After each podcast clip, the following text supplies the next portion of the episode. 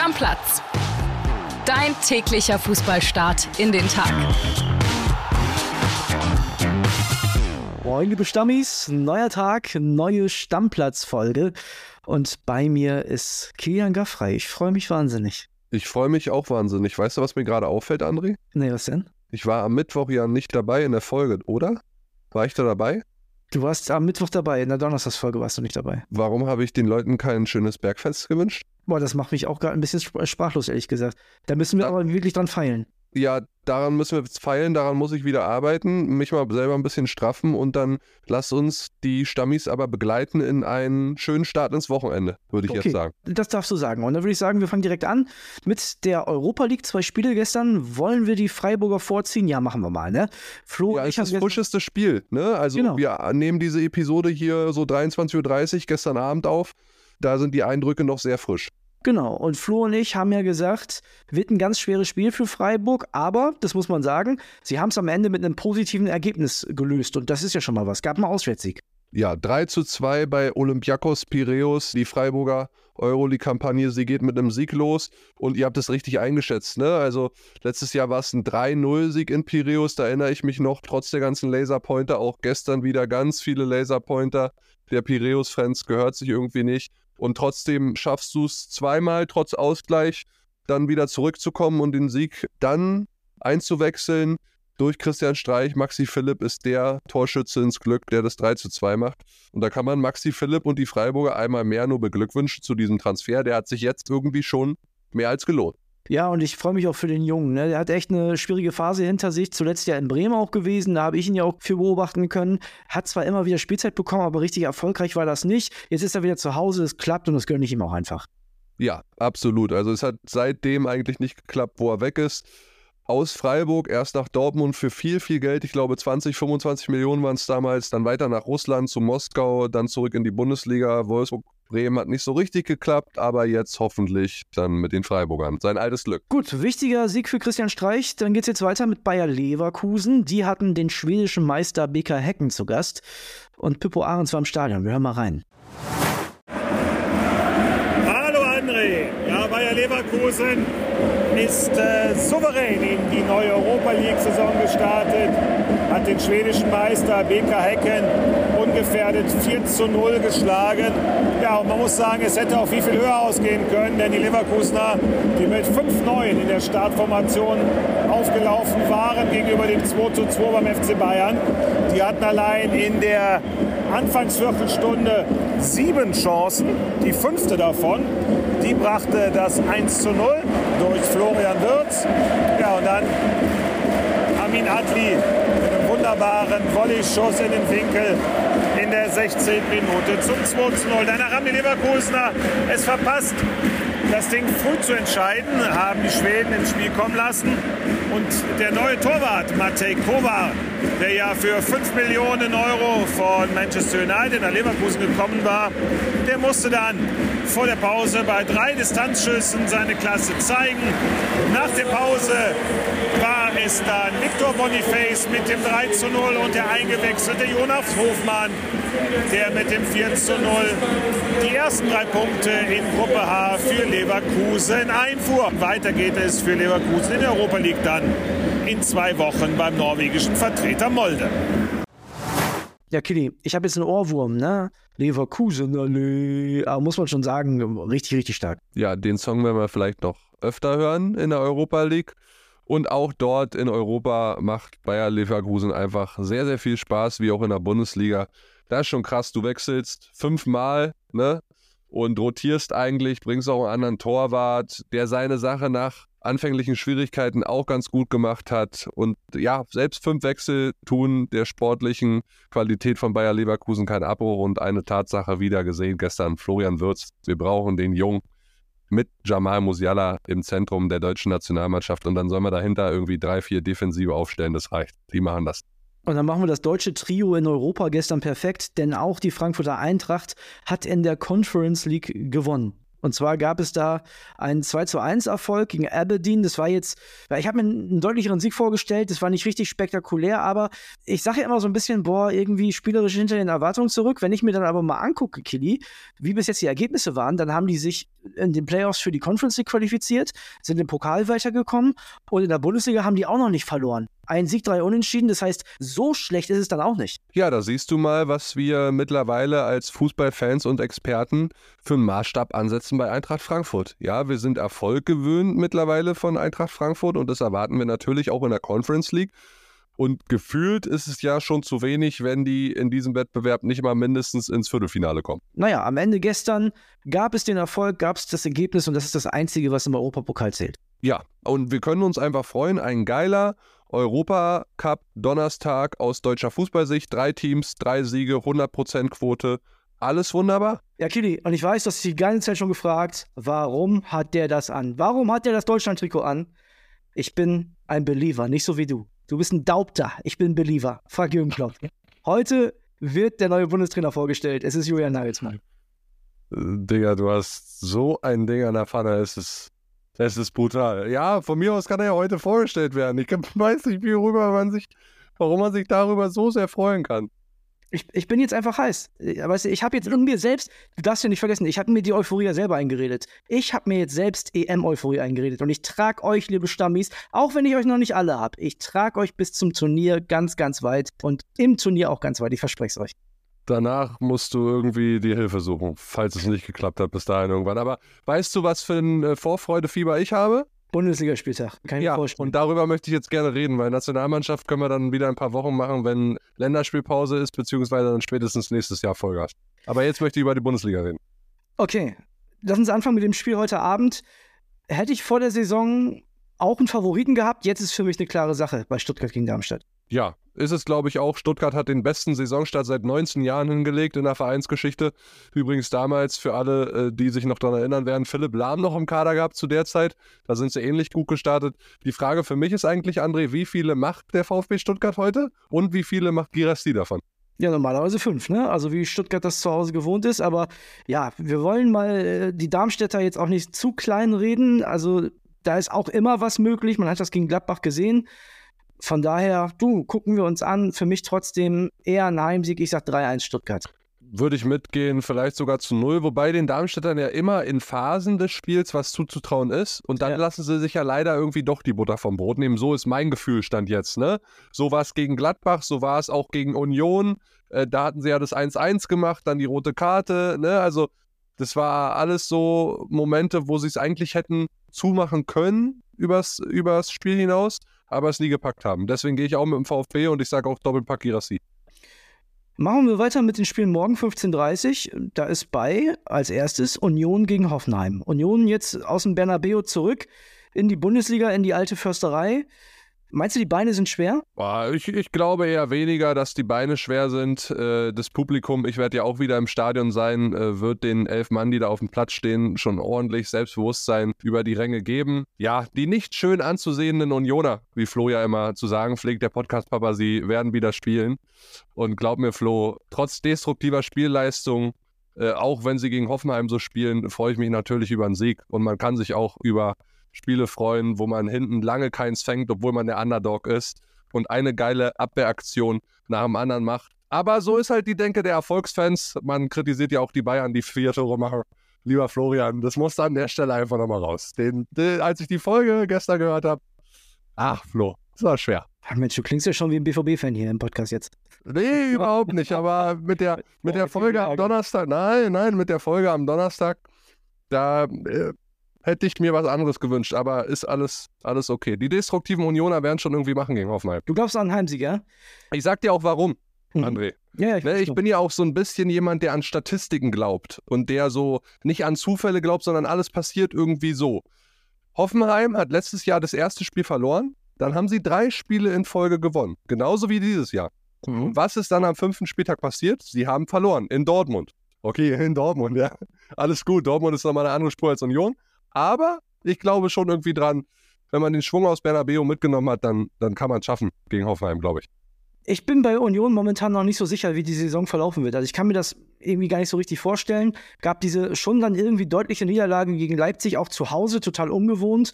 Gab aber auch gute Auswärtsauftritte. Für mich super schwer. So vom Bauchgefühl würde ich jetzt erstmal auf ein 1-1 gehen, weil Hoffenheim sehr gut in Form ist. Aber an der alten Fasserei gewinnen kann ich mir auch in dem Moment jetzt erstmal nicht vorstellen. Also würde ich erstmal sagen 1-1. Boah, da muss schon mit dem Teufel zugehen, wenn Union zu Hause an der alten Försterei zwei Spiele in Folge verliert, nachdem sie anderthalb Jahre keins verloren haben.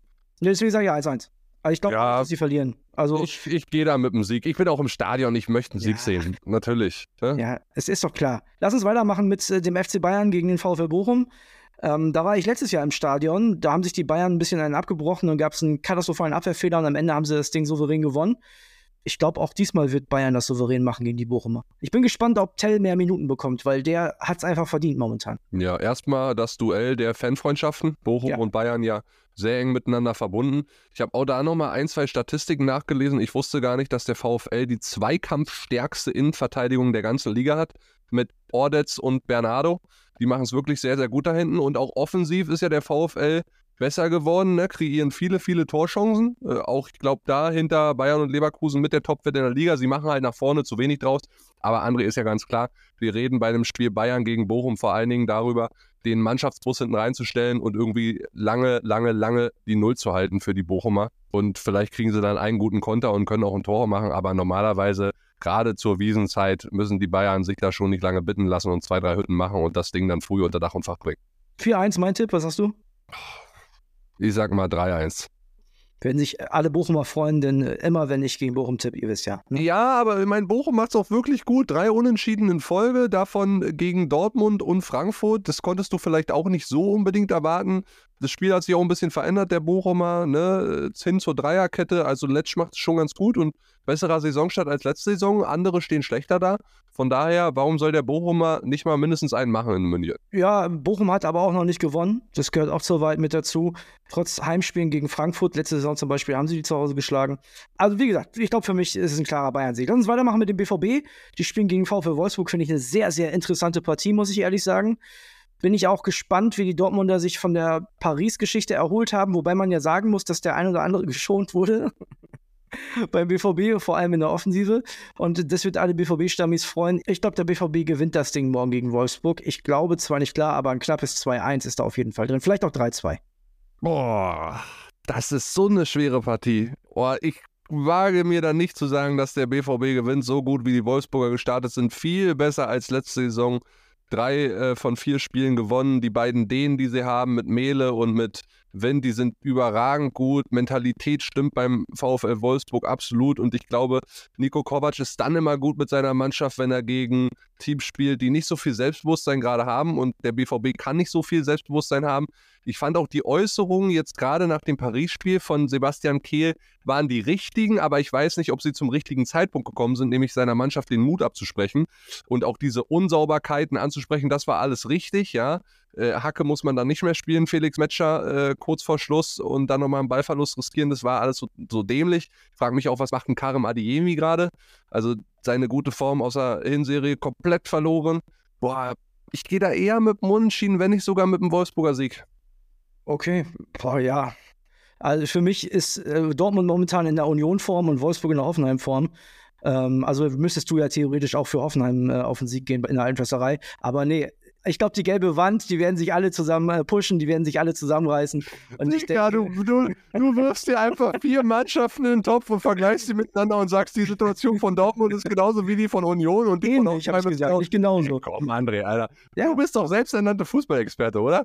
Du weißt doch, das heißt Situation. Also dann können wir ja gleich auch die Situation von Werder Bremen und dem ersten FC Köln miteinander vergleichen, weil die sind ähnlich schlecht. Ja, ja, machen wir gleich. Oh, jetzt, hier ist Temperatur heute drin. Ja, da kommen wir gleich dazu. Also, ja, ja ich glaube auf jeden Fall, der BVB zu Hause, die werden sich alle zusammen äh, straffen, werden sich alle zusammenraffen und die gewinnen das Ding gegen Wolfsburg. War klar, dass du die Dortmunder jetzt stark redest, nachdem äh, viele BVB-Stammis um die Ecke kamen und sagt, das war zu hart, was die gemacht haben. Ja, du bist ein netter, bist du. Du bist ein netter. Nee, ich glaube das einfach. Also, ja. was soll ich dir sagen? Die spielen ja auch nicht nochmal gegen Paris. In Paris, die spielen gegen Wolfsburg zu Hause, sind Favorit. Also warum soll, die haben ja auch die bessere Mannschaft als Wolfsburg, was soll ich dir erzählen? Ich glaube, die gewinnen. Die haben ja auch letzte Woche in Freiburg gewonnen. Ist ein ähnliches Kaliber wie Wolfsburg. Also ich glaube, die gewinnen. Ich weiß nicht, ob die Mannschaft gerade besser ist als die vom VfL Wolfsburg. Sie ist auf jeden Fall besser, wenn Niklas Füllkrug von Anfang an spielt. Dann glaube ich auch dran. Wir gucken uns das nächste Spiel an. Und zwar von Gladbach gegen Leipzig. Und da glaube ich, gibt es für Gladbach so gut wie gar nichts zu holen. Ähm, Leipzig momentan sehr gut drauf. Auch jetzt in Bern zwar jetzt nicht glänzend, aber total souverän. Boah, bei Gladbach klappt irgendwie auch nicht so richtig viel, auch noch nicht gewonnen. Ich glaube, Leipzig macht das relativ souverän. Also zwei Tore liegen mindestens zwischen den beiden Mannschaften, sage ich. Du siehst mich schon wieder grinsen, ne? Wir sind ja zusammengeschaltet. Ja. Äh, weil wir heute so weit auseinander liegen wie die Erde zum Mond. Ich habe irgendwie das Gefühl, dass Gladbach da was macht. Oha, ja. Ich habe irgendwie das Gefühl, dass da was geht. Ich weiß es nicht, ob es daran, äh, für mich klar liegt es auch ein bisschen daran, Leipzig jetzt Reisestress gehabt mit Bern, auch wenn es nicht so weit war, aber und diese ganzen Verletzungssorgen, die ja auch in Leipzig da sind, obwohl die gar nicht so ins Kontor schlagen. Aber irgendwie habe ich das Gefühl, in Gladbach jetzt auch Nico Elvedi verlängert, der wird jetzt dann in die Startelf reinrotieren. Seoane hat sich ja gewünscht, dass er sich klar committet, dann kann er auch spielen. Aber vielleicht, passt, vielleicht hat das irgendwie einen Ruck in die Mannschaft gesetzt. Ich habe das Gefühl, bei Gladbach geht was dieses Wochenende. Ja, ich glaube, Leipzig ist einfach zu viel besser. Also die sind nicht nur vom Kader besser, die sind auch zu gut drauf. Die sind einfach momentan richtig, richtig, richtig gut. Und was mich bei dem beeindruckt hat, ist, wie die das Leverkusen-Ding weggesteckt haben. Weißt du, die verlieren da gegen Leverkusen und es war völlig egal. Es hat überhaupt gar keine Auswirkungen gehabt auf die Leistung gebe ich dir bei allen Punkten recht und es spricht auch ganz viel gegen Gladbach, also zumindest gegen den Gladbacher Sieg jetzt gegen Leipzig. Aber irgendwann gibt es eine Delle und vielleicht ist es jetzt kurzfristig einmal so, dass Leipzig da irgendwie was liegen lässt. Jetzt kommen wir zum schwersten Spiel des Spieltags für mich persönlich und das ist Augsburg gegen Mainz.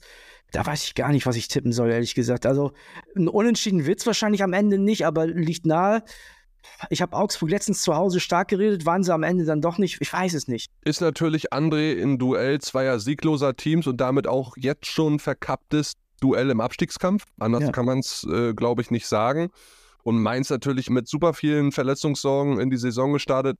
Nelson Viper musste jetzt auch noch irgendwie sich eine Arthroskopie im äh, Knie unterziehen. Die überlegen jetzt, ob sie noch jemand Neues holen.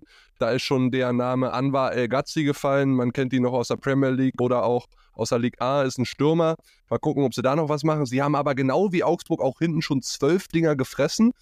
Und irgendwie ist Mainz für mich mehr in der Position, dass sie was holen müssen, weil danach, ich habe mal nachgeguckt, gegen Leverkusen in Gladbach und gegen Bayern. Ui, ja. ui, ui, ui, ui. Deswegen Mainz muss eigentlich mehr, ja? Ja, ich kann mir auch vorstellen, dass Mainz da was holt, aber für mich ist in dem Spiel ehrlich gesagt alles möglich. So, eins haben wir noch den deutschen Meister von 1965. Halt die Schnauze. 93 oh. und 2004, Werder Bremen. Der richtig auf die Fresse bekommen soll, meiner Meinung nach, am Samstagabend. Nein, ich weiß auch da nicht, was so richtig passiert. Nee? Nee. Ganz wichtiges Spiel für beide. Ne, ich erinnere mich irgendwie dran an einige Stammis, Thomas und Olli zum Beispiel, die mal gesagt haben, dass der Selke mindestens 15 Tore macht, Torschützenkönig wird und zur EM fährt. Ich habe auch schon Stammis gehört wie Yogi Bitter, der gesagt hat, Werder in Europapokal. Da sind viele mit ihren steilen Thesen sehr weit weg aktuell. Ja, ja also folgendes wird passieren. Ich kann es dir sagen. Äh, Werder hat ja tatsächlich von den zwölf Gegentoren, die Werder bis jetzt bekommen hat, sechs von Ex-Spielern gekriegt. Keins und Selke, auch Paccarada äh, spielen bei den Kölnern. Ich glaube, Köln schießt gar kein Tor, ehrlich gesagt. Ich tippe 5 zu 0 für Werder Bremen. ähm, Werder Bremen hat 4 zu 0 zu Hause gegen Mainz 05 gewonnen. Mainz ist für mich das etwas bessere Köln, ehrlich gesagt. Bei Werder Allemann fit alle dabei. Nabi Keita wird von der Bank sein Debüt geben. Ich glaube, das ist ein schöner Fußballabend im Weserstadion. Ich erinnere mich in der letzten Saison zu einem ähnlichen Zeitpunkt an einen Fußballabend gegen Gladbach. Die haben wir auch rasiert. Also ich kann mir beim besten Willen nicht vorstellen, wie der FC Köln in Bremen im Weserstadion bei dieser Fußballmacht was holen will. Hm. Und liebe Köln-Fans, ne, kleines Augenzwinkern an der Stelle, sollte der FC tatsächlich in Bremen gewinnen, werde ich in jeder einzelnen Folge in der nächsten Woche, in der ich da bin, den FC über den Klee loben. Da werde ich mir zu jedem Thema immer was überlegen und das mit dem FC Köln vergleichen, wie geil die sind. Aber es wird nicht passieren. Werder Bremen 5-0, meinte. Freunde, lasst uns kurz durchatmen. Ich habe keine Worte dafür. Aber gut. Ganz kurz, Werder ja 7-1 verloren in Köln letzte Saison tatsächlich. 7-1. Ja. Ja. Und, und dass du seitdem natürlich irgendwie so eine Antipathie gegenüber dem Kölner hast, das spürt man auch. Du hast dich schon in der Saisonvorbereitung, hast du sie schon klein geredet. Nein, die sind glaube, klein. Guck dir die Tabelle an, die sind klein. Ja, ja. Guckt euch mal, guck dir mal die Tabelle an, wo ihr steht, mein Freund. Ja, wir haben gewonnen schon bis jetzt, Köln noch nicht. Ja. Uiuiuiui, ui, ui, André. Also mir fehlen echt die Worte. Kölner, ich drück euch so die Daumen. Macht es, macht den, macht die Werderaner fertig. Holt da was und der André Albers, der wird euch über den grünen Klee loben. Und ich werde ihn auch noch dazu bringen, dass er ab dann sagt, der deutsche Schmutzmeister von 1900. Weiß ich Nein, das mache ich nicht. Aber wie gesagt, 5-0, ich freue mich drauf. Das wird eine Kahlrasur. Und Hennis kann direkt auch mitgeschäft werden. In diesem Sinne, liebe Stammis, das war's für heute. Wir machen Deckel drauf. Davy Selke, zeig, dass du größer bist als Messi, Ronaldo und Co. Mach zwei Hütten gegen Werder. Auf geht's, Junge. Stammplatz Dein täglicher Fußballstart in den Tag.